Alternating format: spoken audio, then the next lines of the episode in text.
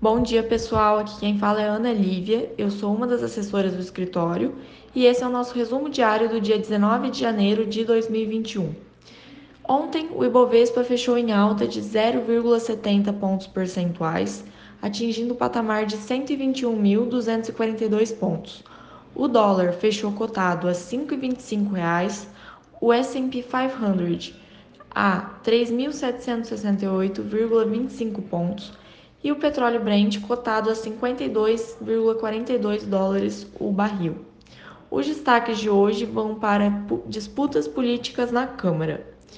No Brasil, rescaldos políticos do início da vacinação respingaram no candidato do governo ao comando da Câmara e provocaram um alerta no Palácio do Planalto com a queda na popularidade do presidente Jair Bolsonaro.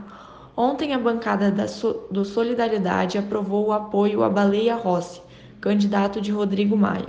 A justificativa foi o bate-cabeça do governo em relação à vacinação. A chapa do candidato de Maia é formada agora por 12 siglas, que somam 292 deputados federais. O Estadão reporta que o ministro Paulo Guedes aposta na vitória de Arthur Lira nas eleições da Câmara para reapresentar a proposta de imposto digital aos moldes da CPMF. O ministro defende a criação do novo imposto para financiar a desoneração da folha de pagamentos, e Lira já se manifestou no ano passado favorável ao tributo, com a condicionante de que fosse aprovado com uma alíquota menor. Quanto à agenda econômica, vale lembrar que a primeira parte da reunião do Copom começa hoje. O resultado sai amanhã, após o segundo dia de reunião. No cenário internacional, o Senado americano deve iniciar nesta terça-feira, dia 19, o processo de sabatina de Janet Yellen, indicada de Joe Biden para secretária do Tesouro americano.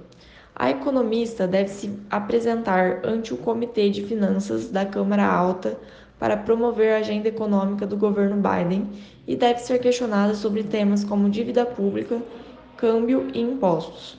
Espera-se que Yellen argumente em favor do pacote de 1,9 trilhões de dólares anunciado pelo presidente eleito Joe Biden na semana passada. E na Europa, a Comissão Europeia deve apresentar hoje o plano para, para fortalecer o euro. Bom, pessoal, esse foi então, esses foram os destaques de hoje. Qualquer dúvida, estamos à disposição. É só falar com alguns dos nossos assessores.